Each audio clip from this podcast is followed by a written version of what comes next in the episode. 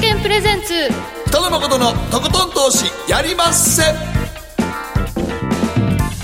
どうも皆さんこんばんは。北野誠です。そして進行 MC の大橋ひろ子です。そして番組アシスタントは早乙女里奈ちゃんです。こんばんは早乙女里奈ですそして今日はイギリスから一時帰国中の松崎よしこさんにお越しいただいています。こんばんは。こんばんは。よろしくお願いします。よろしくお願いいいたします、まあ、松崎さんにはもうヨーロッパ、ね、ブレグジットそれからユーロ一体何が起きているのか今日はね本編でじっくり伺っていきたいと思うんですが、やっぱり今日は中間選挙なので。そうなんですよ。はい、この結果は、まあ、サプライズはなかったですけれども、はい、どうご覧になりました？いやなんかやはりあの今日のヨーロッパのニュースを見てるとやっぱり羽をもがれたトランプさんとかそういうタイトルが非常に目立って、はい。まあ、トランプさんってあんまりヨーロッパで疲れてる方じゃないので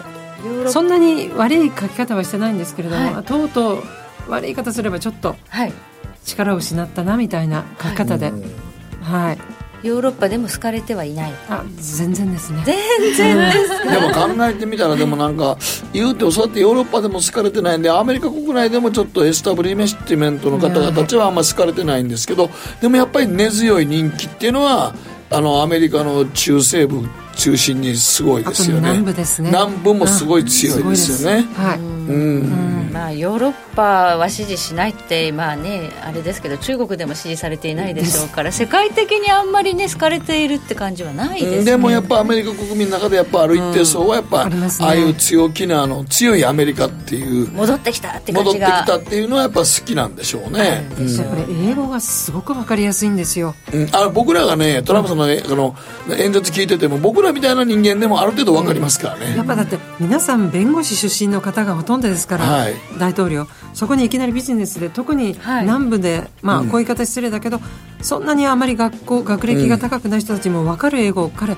意識して使ってるんだと思そううんだです。と思いますね、まあ、それはね賢い方なんでしょうけれど。も、あそうだと思いますね冒頭ですし、うん。発言が過激なのも計算づく。かも私はそうだと思ってます、ね、知れませうんんけれどもね、え今日はよしこさんには、まあ、ブレグジットそれからイタリア来年はあの議会選挙もあるんですよね、はい。これ大変、まあ、重要なイベントなんですけれども、まあ、日本ではまだまだちょっと意識されてないところありますので、じっくりと解説いただきます。よろしくお願いいたしおますます。えそして番組後半の賢者の投資のコーナーで三井物産戦略研究所の安田佐和子さんに中間選挙徹底的にやっていただきます。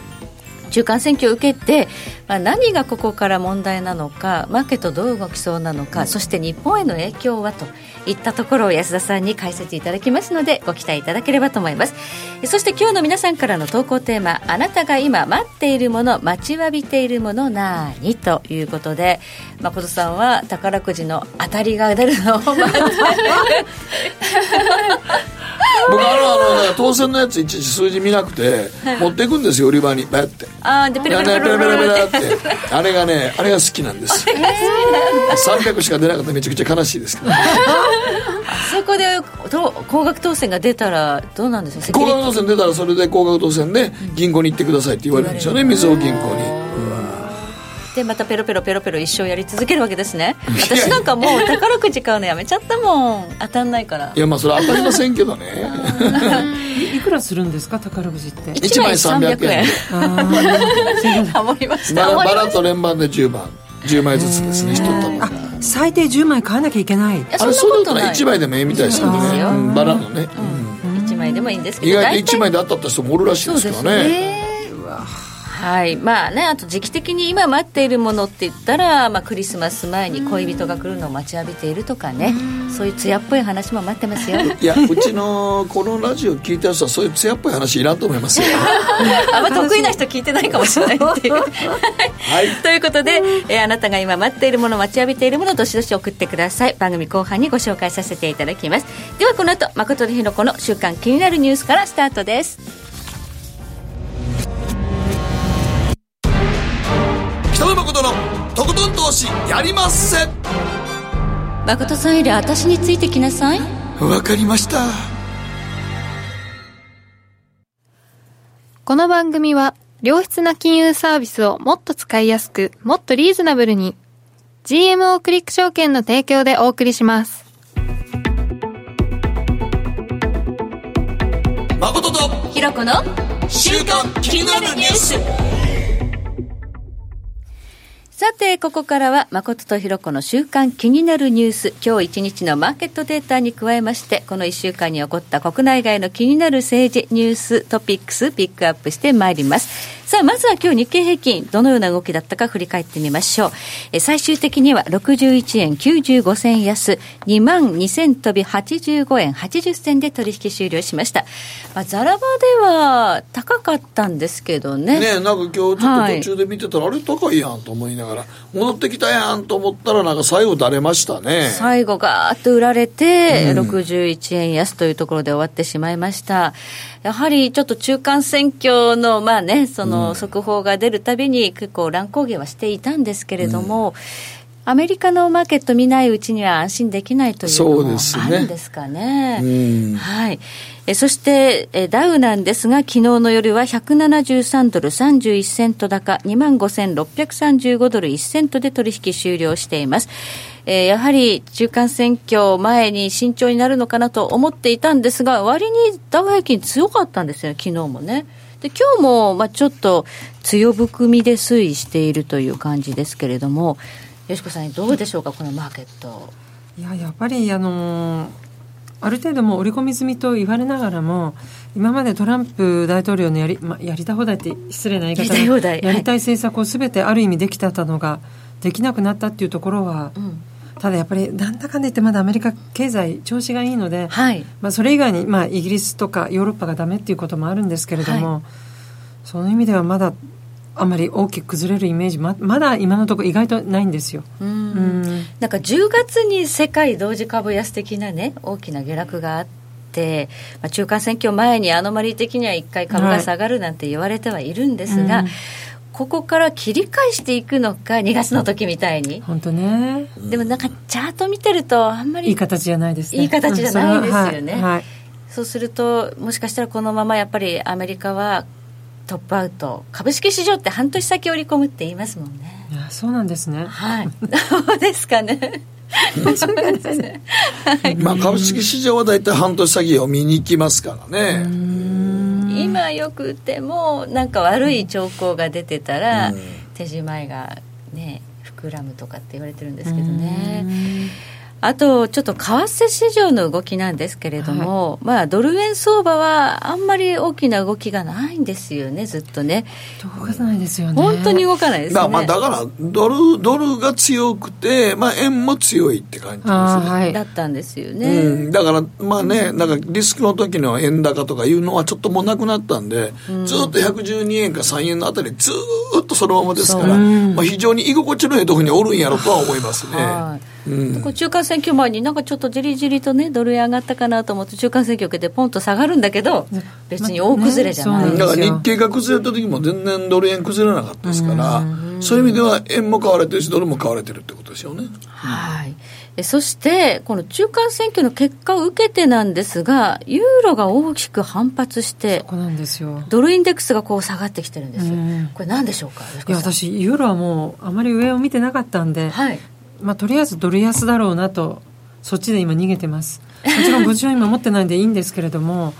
ちょっとユーロがここまでポンポンと跳ね上がっていくのを見ててえ？っていう今日本当にそう思いながら画面見てました、はい。うん、積極的なユーロ買いではなく、まあ、ドル売りなんだろうなと。はい。うん。多分やっぱり選挙の前ってドルロング株ロング、うん、あと国際ショートだったように思うんで、うん、その部分のやっぱりコストのあんまり良くない部分株は落ちたと思うんですけど、はい、為替の部分が今ちょっと出てきてるのかなって。はい、うんまあ、これね、金利というところにも、ね、影響が、まあ、あるんだと思うんですよね、はい、中間選挙の結果で、金利がどう動くかというところもポイントかと思うんですが、こうしてドル安傾向になってくると、コモディティがね、あの上がってくるかなゴールドとか最近非常にしっかりとした。銅が結構底打ちしましたね、うん、銅価格も意外としっかりとしてきたかなそうやっとこさなんか銅もねちゃんとこう落ち着きが出てきましたね。かなり一直線に落ちましたからね。落ちましたよね。落ちました。あとプラチナも、うん、私が持ってる不採算銘柄なんですけどプラチナもですねあのちょっと切り返してきたかなみたいな感じが。プ ラチナの場合はでもね、金と違って、あの、あの、なんていうの、集めるんじゃなくて、車の触媒としての、だからその車の触媒としてのプラチナっていう意味では、だんだん弱くなってきてますから、ね、全然買い材料ないんですよ、今。ないでしょ？ないのないんだけど、ちょっと 反発してきたんで。いや、それはまあまあ、売り込まれてきたからね。どだややっと、なんか売り込まれたもののコモディティが戻して、まあ、売りから、ショートからロングになったかっていう感じかな。まあ、売り戻しかなと思うけどね。まあね、ショートカバーに過ぎないって言われればそうかもしれないですけど、ね、まだ、まだそこまでの、日経もだからやっぱり今日25日移動線とかにタッチするとやっぱりまだちょっとだれるんですね。はい、200日、75日、25日移動線あたりがちょうど今日の高値あたりで止まるんですね、やっぱりね。はい、うん、このままね、ちょっとね、あの強含みできるかどうか、本当に嫌な上髭、ちょっと気をつけてますからね。そうなんですね。はい、注目ですということで、ではここで、りなちゃんがこの1週間、はい、気になったニュース、ピックアップお願いします。はい、え今週は厚生労働省が処方薬を自宅配送可能にする法案を来年通常国会へ提出するというニュースなんですが、はい、あの医師によるオンライン診療はすでに一部で始まっているそうで、はい、今回の法改正によって診察から服薬までを在宅で一貫して受けられるようになるかも診察も？はい、診察を受けられるんですか、はい、多分だからあのね、はい、初診は病院で行って、うんうん、あとは在宅って形でそんな大きな変化なかったら来なくていいよっていう形にするんじゃないですか、まあ、初診はさすがに見ると思いますけどね、はい、うん、だから定期的にずっとおじいちゃんおばあちゃんとかが延々と飲んでる血圧の薬とかそんなんはもう別に改めて来てもらわなくても、うん。だから日本ってあのリピーティドイギリスだと1回もらうとまあ、極端な話延々ともらえるんですよ、うん、日本は今一応最高マックスが30日とかその辺かな普通の飲み,、ね、飲み薬はね。だからやっぱりまあねあのおじいちゃんおばあちゃんはもうほんまに病院に来ないってことは体調悪いってことですから。病院に、みんな病院に集まってる集まれ。最近なんかひろこちゃん見えんけど、体調悪いんちゃう？おかしいそれ。最近ひろこちゃん病院の抹茶とかでは会えんけど、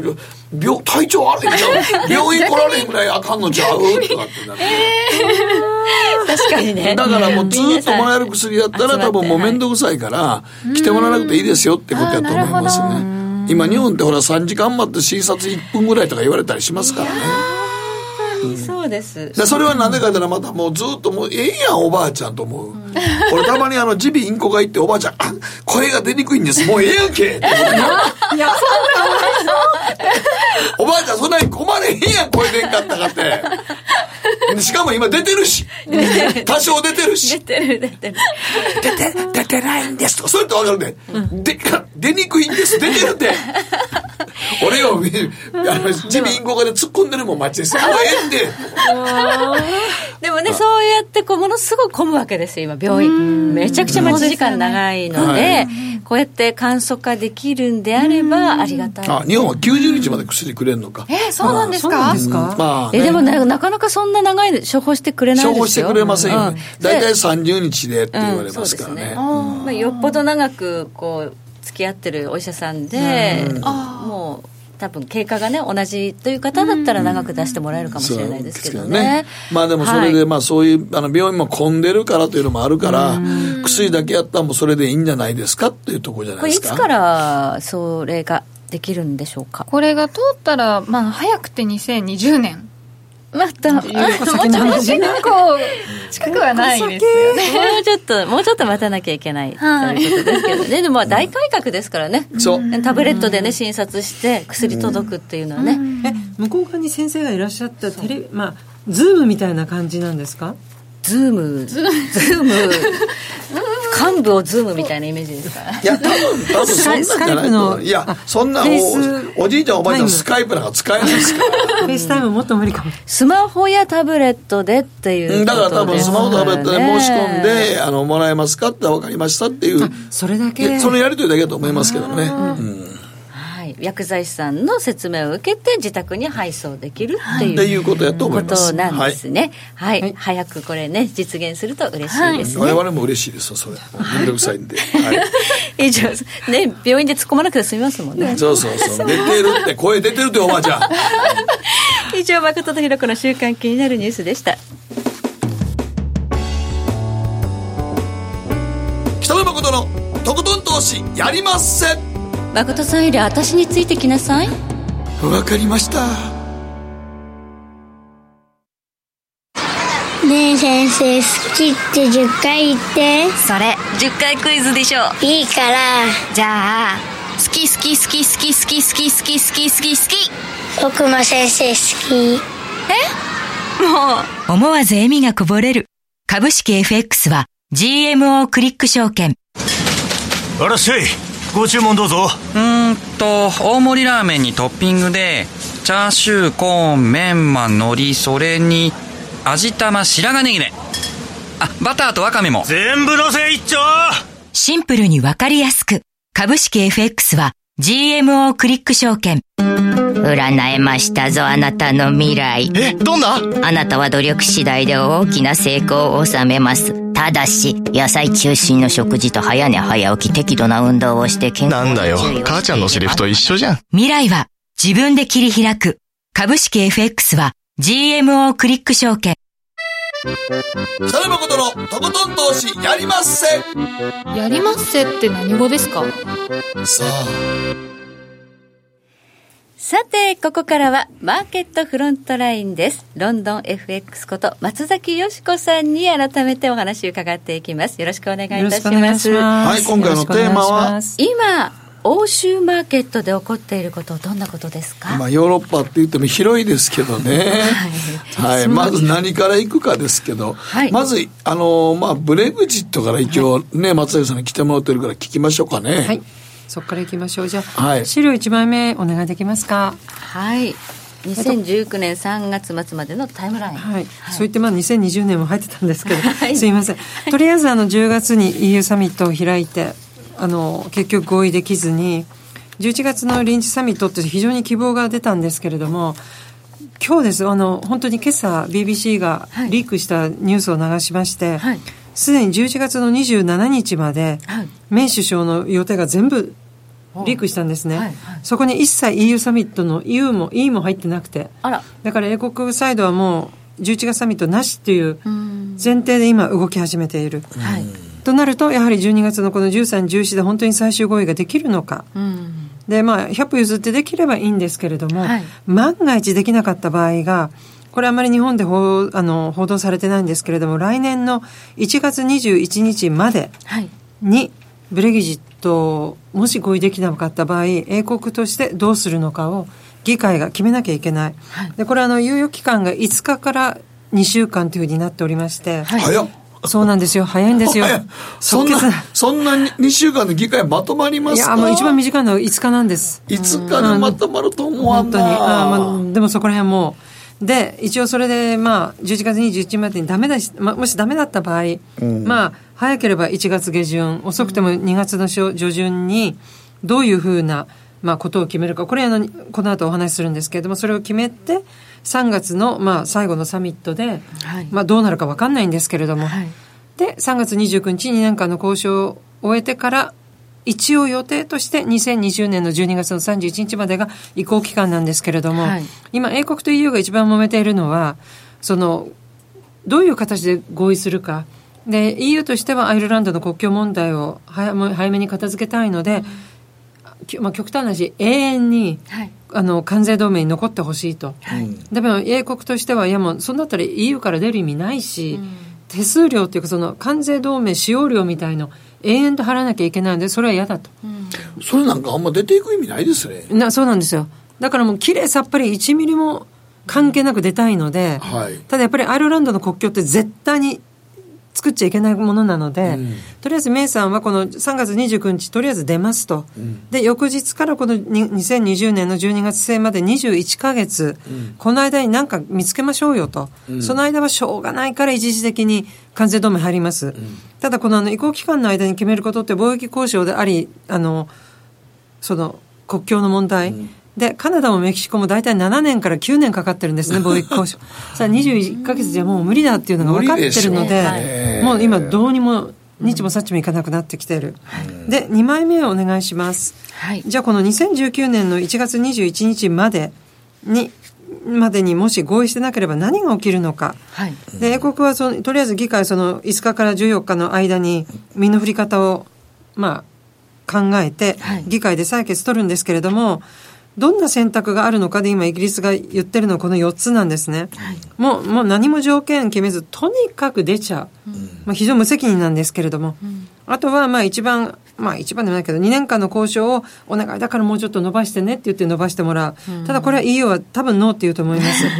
で、次はもう期間を延長せずに、あとまだ2ヶ月残ってるぞという前向きな、あれで、どうにか3月29日までに。やっと本気出すってやつですね。うん、本気です。でもその基準、基準時期が間に合わないんで、これ無理だと思うんですけど。はいはい、で、最後が2度目の国民投票。えー、ただし、はい、その EU EU 残留という選択が質問の中に含まれるのかが今わかんないんです。だからまあ、本当に何でもあり。だから、合意なき離脱を今すぐやるとか、あまあ、こういう感じの今ここに書き並べたことを、まあ、問うか、ね、やっぱり出るや、ね、条件付きで出るとか、もう一度 EU と交渉。出るは出るけど、どうやって出たいですか？っていうことを国民に聞くんですか？そう。でうちの近所の人たちも、やっぱりその残留に入れてた人も、はい、もう52対48で出るって決めたなら、まあ、出ましょうと、うん、だけど、変な条件で出ないでねっていう、だから非常に難しい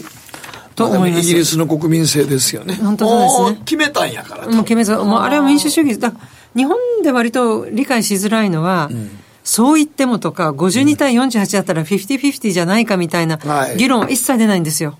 もう52はい50以上じゃあ民主主義でそういきましょうと、うん、ただし条件はよくしてくださいとか、まあねいろいろ民主主義は成熟しているけれども、やはりその民主主義のコストってかなり払ってるわけですね、イギリスの場合はね。はいうんただ、あの、今、ポンドの動向を見てると、かなり買い戻しが大きく入ってるんですよね。とか、逆を言うと私、1.30から落ちたのが理解できなくて、うん、だいぶ売られてましたよね。いや、そう、ものすごく売られてました。1.26いくつまで来て、全然取れてないんですよ、そこ。はい、でも私はやっぱりもう合意なき離脱にならない限りは、ポンドは買いだと思ってる人なので。まさに今ですね。そうです、そうです。うん、はい、だから、あ、やっと今戻ってきたなっていう。うただそこら辺はやっぱり日本の方と話すと非常に温度差があります、ね、あります。あります。ものすごくあります。まだポンド売りだっていう見てる方のが多いと思うんですよね。多いでしょうね。はい。うん合意なき離脱だけがポンド売りで。それはまだ織り込んでないと思います。まだ織り込んでない。特にタイミング、はい、じゃあ合意なき離脱いつ離脱するんですか？って、うん、も極端な話12月13日の EU サミットで何も決まんなかったら、うん、まあ、ありえないですけどクリスマス前に出ちゃうとかそんないてもしょうがないからみたいな。でもそれやんないと思いますけれども。そういう時はでも逆に言うと EU の連合からいやそれはいくらなんでもっていうことでまたいろんな条件言われるんじゃないですか。いや向こうが譲歩してくれば話別ですね。あで多分あのこの後お話しする来年 EU のその議会選挙あるので、はい、もう早く出てってほしいとかもう揉め事はとりあえずもうこれに終わりにして自分たちが政治に専念した、はい、ああそうか、うん、それ引きずってるとまた面倒くさそうですね。そうなんですよ。これ時間かかるだけで。うん、うんということで、ちょっとね、あのスケジュールということだけ覚えておいていただければという感じですけれども、はい、そのヨーロッパの方ですね、はい、えー、ユーロも今、足元では買われているんですが、はい、ユーロもかなり売り込まれていました、問題は一番ニュースになってたのはイタリアですかね。はい、本当にこれ、まだまだあのこの後も大きくなると思うんですけれども、メルケルさんが出てきてしまったので、ちょっと今、影薄いんですけれど、はい、10月の23日に、EU あユーロ圏で初めて、はい、あの予算案の作り直しを命じられてで一応その作り直し期限が11月の13なんですけれども、はい、多分作り直さないと思います。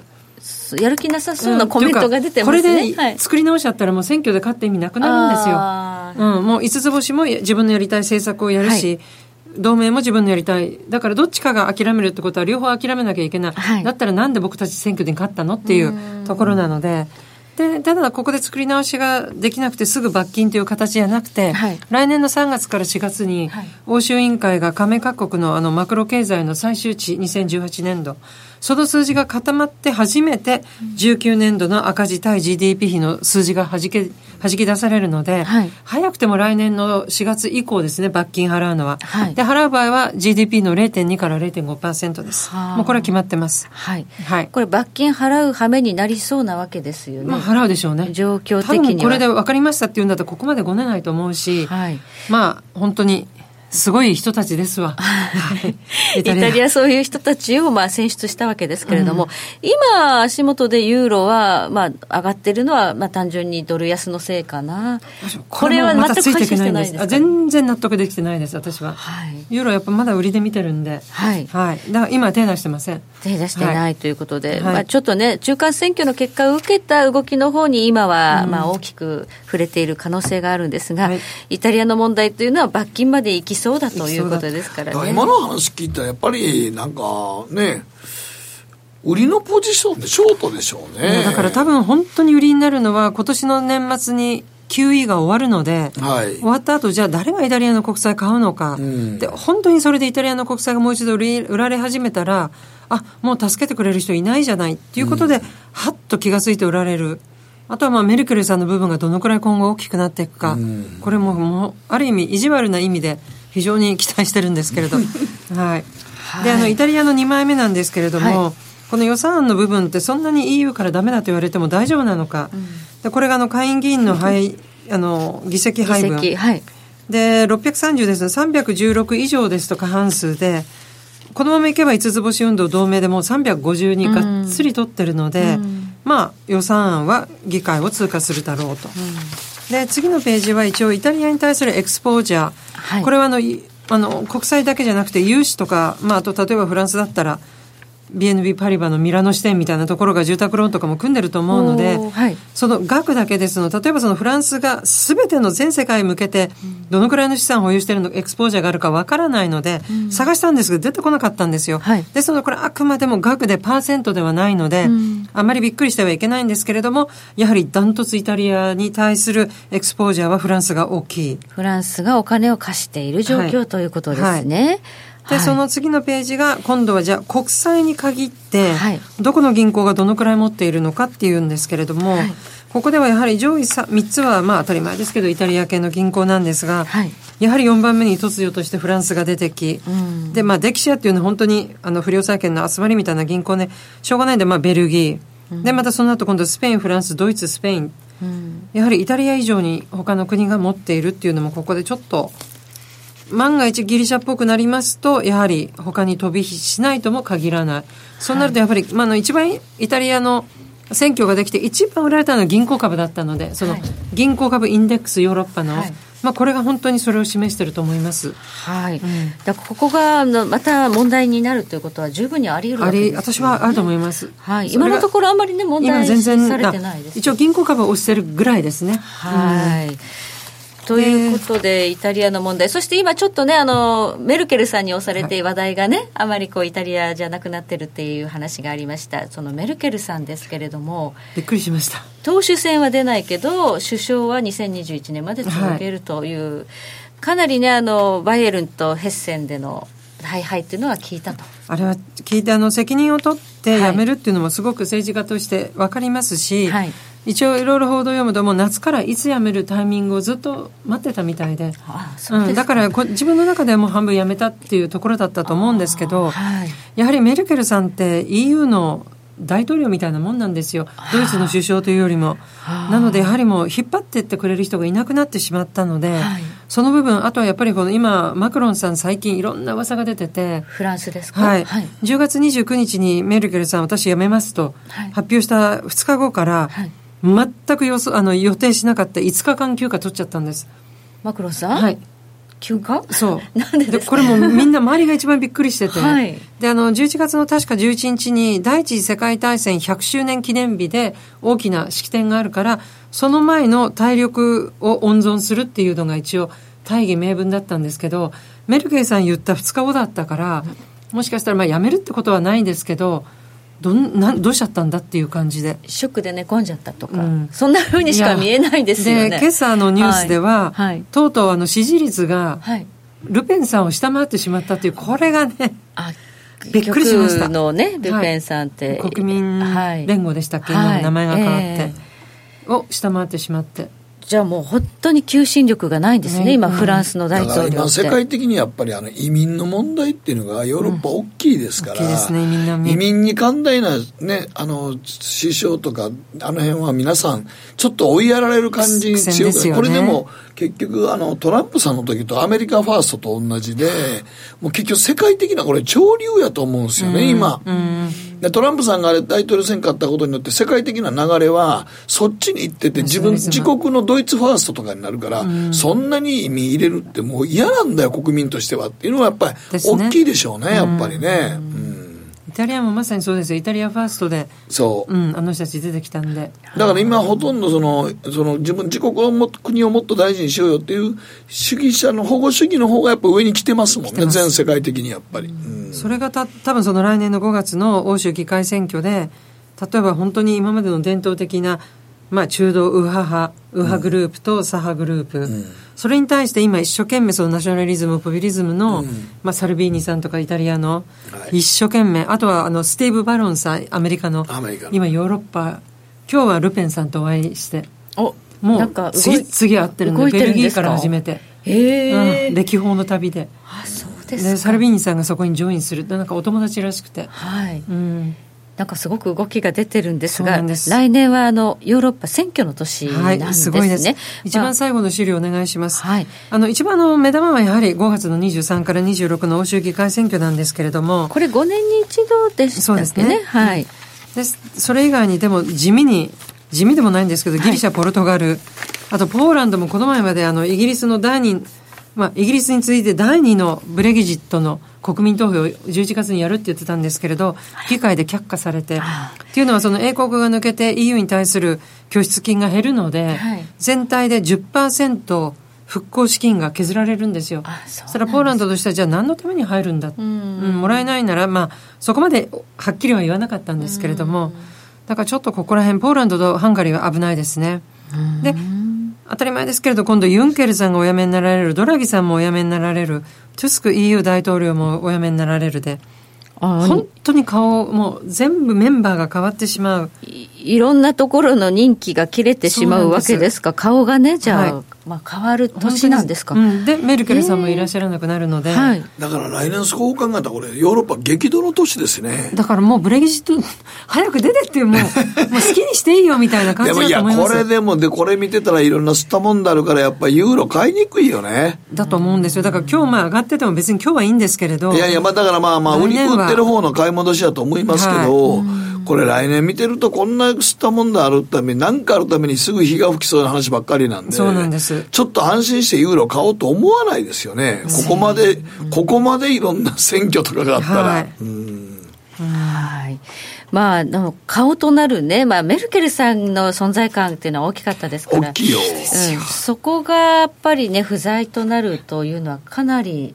ヨーロッパどうなるっていうこう。本当に次の顔が浮かばないんですよ、えー、ね、普通だったら、まあ、でもこの方がっていうふうにでメルケルさんももう長いよね4期やられてますから。ね、うん、2000年くらいからです。2005年からかな。だから日本が例えば首相10人変わってる間ずっとメルケルさんですから極端な話、うん、確かにそうですよね。本当に。はい、うん、ということで、まあ、これを考えると足元のユーロ高っていうのはやっぱ中間選挙寄りの、まあ、反応であり、はい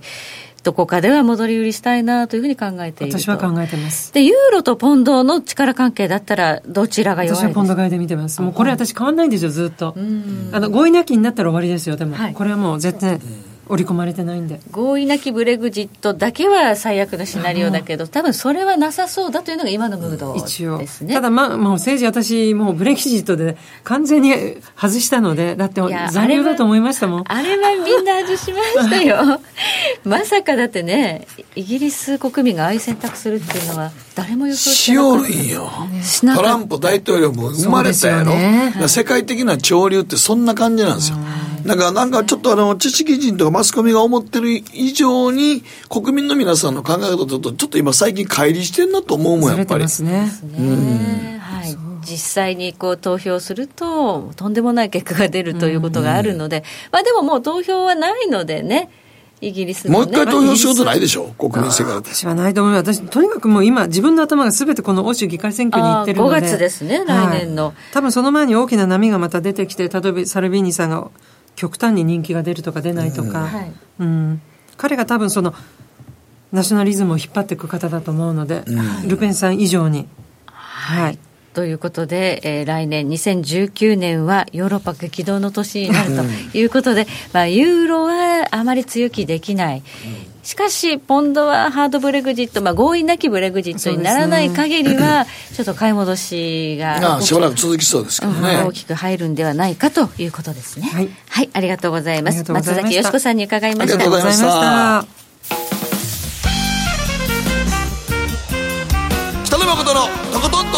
やりません GMO クリック証券での株取引がもっと便利にお得に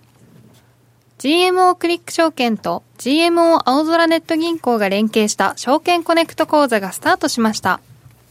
株取引がもっとスムーズに。しかも証券コネクト口座は普通預金なのに高金利です。キャンペーン期間中なら通常金利の150倍。この機会にぜひ証券コネクト口座をご利用ください。通常金利は2018年9月2日現在の GMO 青空ネット銀行の税引き前普通預金金利です。2018年12月31日までに開設、開設後6ヶ月後の末日まで証券コネクト口座の残高に対して適用されます。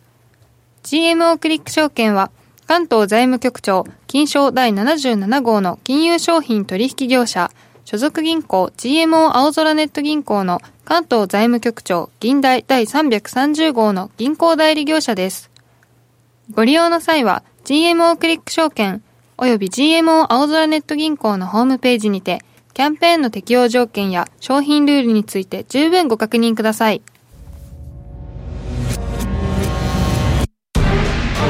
北野誠のとことん投資やりません誠さんより私についてきなさい。わかりました。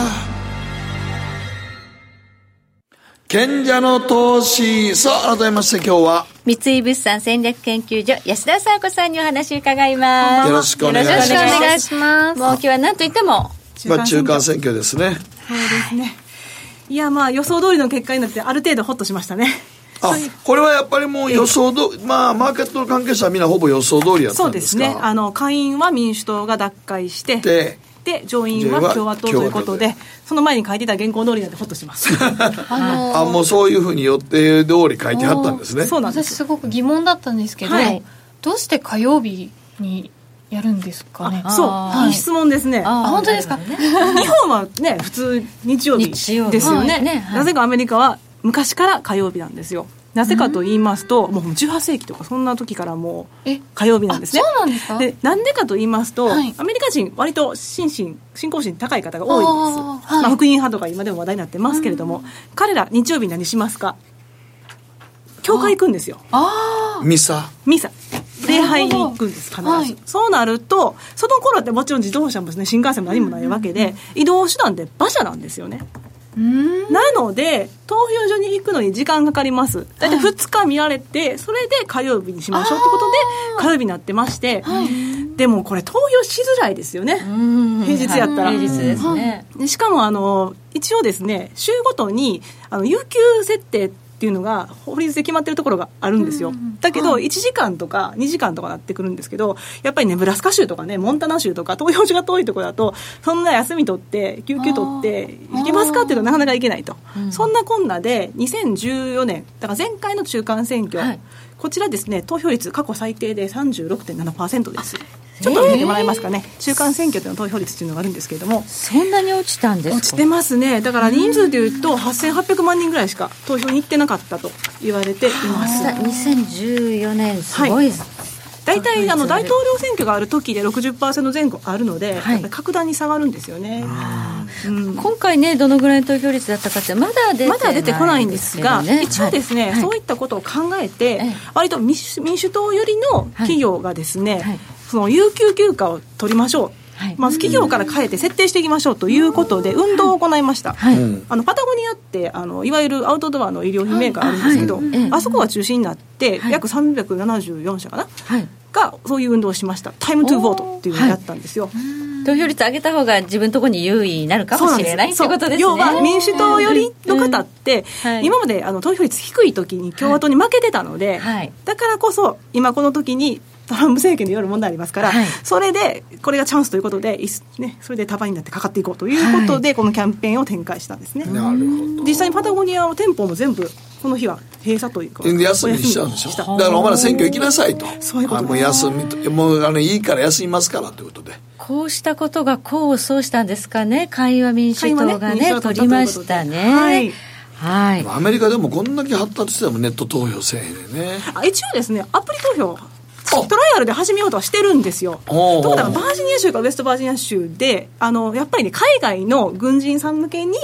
そのアプリで投票するテストをやり始めてるんですただやっぱりハッキングの問題があるのでそうするとまたちょっと今どうかなっていう外国の関与とかでねハッキングそれ言い出したらもうハッキング言い出したら何もできへんよね。ね各国土安全保障省もですね、今回投票前に、今までのところハッキングの証拠はないっていうアナウンスもしているので、うん、かなり敏感にはなってるんですよね。はい、まあ、まだまだ。日本なんか、日本はほら、マイナンバーもらって数字持ってるやんか。あれで打ち込んで、投票したら一番当たってればいいと思うけどな。あそれはだからソーシャルセキュリティナンバーですよねうんそうそうだってあれ。でも白を黒に変えるみたいなハッキングだったら、うん、そうなんですよ、逆の投票結果が出ちゃう。あだからまあ、それ言い出したらまあ。そうなんですそうハッキングとあのサイサイバー攻撃だけはもう言われだしたら、パソコン使うなって話になるから、ね、はい、まあ、その通りなんですけどね、はい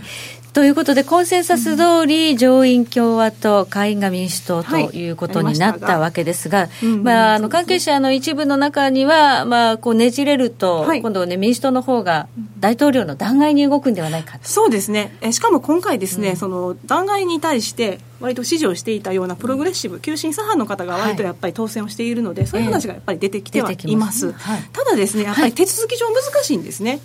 あの弾劾の手続きに関する資料を見ていただきたいんですけれども、まあ、下院が民主党なので、弾劾の発議はできます。で過半数の支持で弾劾も勧告できますから、とりあえずは上院には持っていけるんですよね、はい、ただしやっぱり上院がこちらの共和党なので、で上院の3分の2を取らないと大統領罷免にはなれないんですよ、うん、そう考えるととてもじゃないけど無理ですよね、今の段階で、えー、45議席ですか民主党は上院で、はい、なので遠く及ばないと。で共和党がね造反すればもちろんその弾劾っていうのは罷免にふうに持っていけるんですけど、はい、やはりねトランプさんの支持が厚い中では、うん造反できないということでかなり可能性は低い極めて低いまあないと言えるでしょうね。あじゃ上院で無理ということですね。無理ですね。無理ですね。だからそこの心配はしなくて大丈夫でしょうね、うん、そこの波乱は気にしなくて大丈夫ですね。ただちょっと法案今までトランプさん好き勝手言ってきたことを、はい、通してきた法案は大体全部通しましたけどそうですね。公約したことを守ってますけど守ってます、ね、これからの法案は通りにくくはなんのかな。通りにくくはなりますね、うん、でもあの通商関係で言いますと通商政策に関しては、あのこれは行政府、政権の管轄になってくるので、うん、特にその中国に対する関税措置ですとか、うん、そういうのは着々と進めてはいけます。うん、で別の話になるのが、同じ通商でも、新しい通商交渉ですね。例えば日本との通商交渉、始まってますけれども、あれ、物品貿易協定ですか、日本はタグって呼んでますよね。TAG ですね。TAG ねはい、あれに関しては、実は議会のその交渉目的を議会と決めていかなければいけないんですよ。はい、ですでにその手続きは始まってまして、はい、1月14日来年の1月14日にはその日本政府と交渉ができるようなシステムは出来上がってるんですけども、うん、実はその30日前に議会とその交渉目的を決めていかなければいけない。はい、ということはレームダックですよね。選挙前の方々っていう方と一緒に交渉していかなければいけないんですが、はい、民主党が会員を取ってるだけに、はい、会員の方々がなんで今やるんだっていうツッコミが入りますよね、はい、そういうことを考えるとそこで協力的になると思えないと。あなるほど、なので意外と1月14日からできると言われてますがその交渉って遅れるかもしれないんですよ、はい。でなおかつその会員の民主党が他に何を考えるかというと、はい、もしかしたらオバマが決めた TPP とどう違うんだとか、はい、どういう意味があるんだとかいろいろごね始めると、これってまた長引くんですよね。だから韓国だったりですとかコロンビアも通商交渉って、はい、まあ、こちらは FTA ですけどかなりやっぱり時間がかかっていて、はい、批准までやっぱり数年長い時で5年以上かかったりもしているので、はい、もしかしたら日本にとってはこの下院が民主党というのは追い風といいますか、はい、何もしないままで終われる可能性というのを残してるんです。長期化するということですね。長期化すると、はい、その間にトランプ政権終わったらラッキーですよね。はい、まだまだ分かりませんけど。はいまあ、そういう、まあ、日本への影響というのはもしかしたらというのが考えられるということですけれどもじゃあマーケット的にね今回の結果どうなんだということなんですが、今ちょっとドル安に動いていると、ね、なぜか金利がね下がってきているということなんですが、はいやはりねじれると今までこう大盤振る舞いでこう中間層にも10%減増やるだなんだって言ってたやつが通らなくなるだろうっていう思惑が一つ大きいんでしょうかね、ね、あのただ民主党もインフラ投資に関してはやっぱり積極的なんですよね。前もねお話いただきました、ね、そうなんです。あのー彼らの考慮がありまして、はい、その考慮を見ていくと、やっぱりインフラに関しては水道だったりですとか、はい、道路だったりですとか、そもそもあのアメリカのインフラっていうのは、もう、アメリカの土木協会の中でも D ランク、要はもう、なんか相当ボロボロなんでしょ、はい、下からも2番目ぐらいのランクなので、やはり復旧が必要だということで、必要性は認められてるんですよね。はい、でもその内容が問題になってきまして、はい、で前回お話ししましたけれども民主党は1兆ドル10年間で1兆ドルというふうにお話ししてますよね。はい、でどちらかというとトランプ政権は1兆ドルというのは民間と地方政府と合わせて1兆ドルと言っていて政府の支出は2000億ドルにとどめています、はい、この違いがあるんですけれども、はい、ここをどうすり合わせていくか、うん、でやっぱりその会員で民主党が取ってしまったので、はい、彼らの意見も組み込んでいかなければいけないですよね、まあ、インフラ投資が通るというのはありがたいですけれどもどこで着地点を求めるかがやっぱり焦点になってきますね。うん、で今のところあんまり反応してませんけどやっぱり民主党のインフラ投資の中で肝はこの法人税の引き上げですね、はい、前回2017年の末に税制法改革法案通りましたけどその時はあの法人税率21%まで引き上げましょうって言ってましたけど、はい、もしかしたら25%まで引き上げましょうという話になるかもしれませんからねですか？逆に上げていく？せっかく下げたのに上げるかもしれない、はい、これはやっぱりちょっと企業にとってはよろしくないですね、よろしくないですね、はい、なので今はまあ、ご祝儀的に上がってますけど、はい、大体年明けて下がりやすくなりますが、ここをもしかして意識してくるかもしれませんね。はい民主党が法人税率にまた言及し始めると株価にとってはあまりよろしくないあまりよろしくないというふうに思われます。はい、はいそしてまあやっぱりね、その財政というところが、やっぱりアメリカはね、もう双子の赤字が意識され始めるんじゃないかとまで言われているぐらい、ね、そうですね、あの80年代が彷彿とされますけれども、双子の赤字って懐かしいな、はい、80年代、90年代ね。やっぱりね、赤字がどんどんやっぱり今、膨らんでますので。はい、で見ていただきたいのは、連邦政府の赤字なんで、あの債務残高なんですけれども、はい、実はですね、えー、こちらですね。連邦政府債務残高 GDP 比 GDP 比こちらの CPO の予測値で見ますと、はい、2026年には、はい。96%まで上がるって言われてまして、これって大事態戦直後の水準なんですよ。まあ、で2017年が76%だったので、はい、かなり増えてしまうわけですね。はい、そうなってくると米国債どこまで発行するんですかっていう話になりますよね、はい、やっぱりちょっと発行を控えよっていうようなねまあ、そういう話が出てきますよね。はい。はい。で、あの、2019年の3月には、今まで止まっていた、あの、タイム上限引き上げ。はい。っていう交渉がまた再開していくので。はい。そこでまた膠着が始まるリスクもあります。はい。ねじれるということはそういうことですね。そういうことですね。はい。はい、債務上限問題っていうのがまたやってくるまたやってきます。ということですね。忘れた頃にやってきます。はい。そうするとね、ちょっと株価、また今ちょっと非常にいい感じで上がっているように見えるんですが、中間選挙、まあ、サプライズなかったねということでね、安心感で買われてますが。今はね、株はね、うん、いいんですけど、うん、で今、ちょっとドル安になってきてますが、はい、為替もちょっと心配な部分がありまして、はい、そのねじれでやっぱり政策膠着するんじゃないかという見方は強いんですが、うん。はい、為替に関して言いますと、その政策民主党の政策考慮の中に、為替に関する規制というのを強化していこうって言ってまして、それはあの為替報告書で共和党政権もトランプ政権も言ってますけれども。10月に日本と通商交渉やるときに、まあ、あの、いわゆる為替条約みたいなもんは、文言が入るかもしれんってことなんですか？文言入りたい、入ってほしくないですけど、リスクとしてやっぱり出てくるんでしょうね、まあ、日本だけではなくて。まあ、でもトランプ大統領はちょっとこのねじれになると、やっぱり対外的なまた強気に、出る方向にはいくでしょうね。そうですね。やっぱり2020年も踏まえると、あまり弱腰には進めていけないので、うん、やっぱり強気にやってると、やっぱりあのトランプ大統領を推してるメンバーは。人気がね、おーってなりますからね。アメリカファースト。週間見てて思いますけどね。いや、ほんまにあの中身がどうのこうのっていうよりも、トランプ大統領のあの強気な発言が、すごい好きやっていう人いっぱいおるんで、でね、多分。古き良き強いアメリカを彷彿とさせるんでしょうね。うん中国に行ってやったぞとかね、そうですね日本に行ってやったぞっていうのが、やっぱりパフォーマンスとしてはかなりかなり有効になってると思うので、だから、だから為替に関しても一部入れるに違うかなとは、最後までちょっとそこの部分は交渉して強気に言ってくるでしょうね、向こうね。そこはここは民主党との共通点でもあるので、はい、そういう意味では交渉材料の一つとして気をつけたいところですね。はい。そしてもう一つ興味深い資料をご用意いただいてるんですが、はい、えー、株価中間選挙1年後のリターンっていうのがあるので、そね、そこちょっと、はい、えー、データとしてご紹介いただけると嬉しいです。はい、こちらですね、はい、S&P500、あの1年後、選挙が終わってから1年後のリターンになるんですけども、はい、米株のリターン、基本的に1年後はいい感じです。平均で10%半ばぐらいですかね、はい、15%ぐらいあるので、1回1月頃に下がったとしても、1年後、来年の12月ぐらいには戻ってくると、うん、これも上昇してくるパターンが、ね、青いのが民主党そうですね、この青いのが、はい、あの両両銀で、民主党を取ったところ。赤いのは両院で共和党を取ったところ。でグレーがねじれになってます。ねじれになったところ、はい、ねじれでもねしっかりしてるところはあるんですよね。1982年、ねじれでもすごいパフォーマンスいいですね。す1986年だけ弱いですけど、うん、これはあのブラックマンデーがあった時なので。あ特殊要因ですね。特殊要因ですね。はい。そうすると、まあ、ちょっとここから、まあ、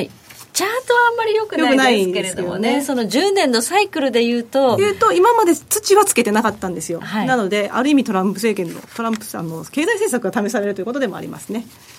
はい。ということで、ここまで賢者の投資、安田沙子さんに伺いました。ありがとうございました。北野誠のとことん投資やりません誠さんより私についてきなさいわかりましたすると川上からどんぶらこどんぶらこ。どんぶらこって何？桃が流れてくる音だよ。じゃあかぼちゃは？か天ぷらこ天ぷらこかな。鳥は？唐揚げこ唐揚げこ。パパおやすみ。置いてかないで。頑張るあなたを応援します。GMO クリック証券。エミさん。どうしたの？僕最近考えてしまうんです。毎晩月を見上げるたびに僕の将来はどうなってしまうんだろうって同時に思うんです。この虚しい気持ちに寄り添ってくれる女性がいたら。好きですでよくない？シンプルにわかりやすく。GMO クリック証券。バカモン！お前は周りが見えてない！また怒られちゃったよ。部長の前歯に。ノリ？するな！大学生のノリはもう通用しないぞ！はい。ノリをどうにかしないとまずいですね。部長歯にノリついてますよ。もっと楽しくもっと自由に GMO クリック証券。さてここからは皆さんからいただいた投稿を紹介していきます。今日のテーマあなたが今待っているもの何？はい、えー、ウルトラゾーンさんですがマーケットの回復です。今保有している株の軒並み含み損を抱えています。先日の下落時には証券会社のホームページを見たくない状態で体調もなんとなく悪くなってしまいましたその後株価が上昇してくると少しずつ体調が回復してきたので 私の体調は日経平均の株価と連動しているようです。相関性高いまあそれはもう高いやろ。誰でもこれ株やってたらそう思うよ。こういうふうに株価が下落してると生きる記憶もだんだんなくなってくるんでなんとか株が上昇してほしいもんだと思っております。ちょ個人投資家多いかもしれないですね、そういうの、ね、ほんまに多いよだって、うん、9月に騙しみたいな上昇あってからの下落ですから、高値で掴んだ人多かったかな。多かったと思いますね。はい、はい、こちらうささんからで待っているもの待ちわびているものですがそれは指輪です。付き合って5年目になる彼がいます。付き合って1年目の誕生日に欲しかったものがあったのですが予算オーバーだったらしく買ってもらえずその分のお金の積み立てをしてもらうことになりました。それから誕生日プレゼントを買ってもらわず4年の時が経ちそろそろ積み立てが溜まっていると思うので今年は指輪を買ってと伝えています。いつになったら指輪を買ってくれるのだろうかと待ちくたびれています。クリスマスかな。クリスマスかなですよね。そっちかと思ったら違う普通の指輪やったんですね。えそうこっちこっちも婚約婚約指輪じゃないのかなでも1年目からって言ってたからそういう。婚約か。どうなんですかね。なんかそっちから勝手に想像しましたね。私もこっちだと思ってました。まあ、まあ、何にせよね指輪欲しい言うとはんねんから。何ですかもう艶っぽい話せっかく来たのに。盛り上がってるね。艶っぽい話女子は喜びましたね。女子は盛り上がってますけどね。はい。えー続いては去年から臆病風さんです。待ちわびているのはリーマンショック2という方もいらっしゃるんですね。そこで買いたい。金と原油ほかコモディティ引っ提げての暴落です。最近金利上昇と各国ドルペック離れが起きているのでドル暴落からの世界市場ショックかなということでこれはまあ売り坊さんですねきっとね。さっきの日経平均の方がかわいそう。そしたら。まあマーケットっていうのはねこうガチンコですからねはい。いつ来るか分かりませんからね、薄毛の太郎さんです。ほんまに待ってます。屋根の修理です。9月の台風21号の影響で屋根の一部がなくなってしまいブルーシートで覆ってます。とにかく材料がないと言われても見積もりもまだ届いてません。基本年内は無理と言われてるんで火災保険の申請もできず風が強く吹く日はちょっとドキドキしながら過ごしてます、大工さん待ってますよってこういうとこ多いでしょうね。今年は日本列島災害が多かったですからあの大阪なんかでもまだあのね屋根の上にブルーシートのしてる人結構多くてあれ結局ねあの材料もそうなんですけど職人さんもねいらっしゃらないんですよね。あの同時にみんなそんななったらどっから治っていくかっていうのが一番難しいでしょうね。一日も早いね。はい。修理があるといいですね。もう一枚。こちらはいえー、っとギャラクシーノート9ラバーさんから、はい。為替相場のボラティリティの上昇を待ち焦がれています。数学のドル円1日2円程度は動いてほしいです。もう動いてませんからね今ね。本当にねドル円がね全く動かないで今年まだ9.99円しか動いてない。そんなに？9.99はい。まだ10 10円い円ってないっていうのが珍しいらしいですよね。はい、記録になるかもしれません。時計の針は11時26分回っています北野誠のとことん投資やりまっせ。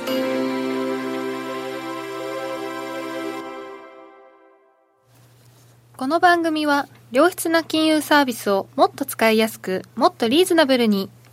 GMO クリック証券の提供でお送りしました。さあ、えー注目スケジュールです。はい。まあ中間選挙も終わってほっとという感じですけれどもここから何が焦点になってきますか？一応明日 FOMC 明日っていうか今日か。今日の夜に出てくるんですけどね。完全に忘れて今ましたよね。日の夜というか、まあ、明け方ですね日本時間のね、明日か？まあ明け方ですね、明日になりますね。はい明日になりますね。よはい明後日の4時。あ明後日の4時。あさっての4時勝ってんの4時？え？木曜日えいや今日今日の今日じゃない。今日というかそのはい。あの日付が変わって8日になるのがいつも水曜日です、ね、水曜日ですからはい。はい。8そうやね。日の明け方ということで。明日の明け方でしょそうですね。あそうだ。あのん。あれですよ。時差の問題です時差の14時間に変わりましたから。ということですね。ああ、そうですね。まあ、あの、金利はね、据え置きだと思うんですが、どこが見どころですかね？生命分しか出てこないんでね今回はもしなんかそうじゃなければ例えばその株安にどう思ってたかとかエマージングとかまたねあと住宅とかね、はい。文言気になりますけどね。まあでも基本的にあんまりそんなに荒れそうなスケジュールはないですね。ないですはい。そうです だからね。米ロ首脳会談ですかね。アメリカとロシアの首脳会談ですか、ここはちょっとこれは大きいですよ。ねうん。ポイントとしてはね見ておきたいなと思いますね。一応ね制裁やってますからね、はい。でこのロシア制裁についても民主党は割と支持をしているので、はい。ここも変えてくることはないと思うんですけれども、はい、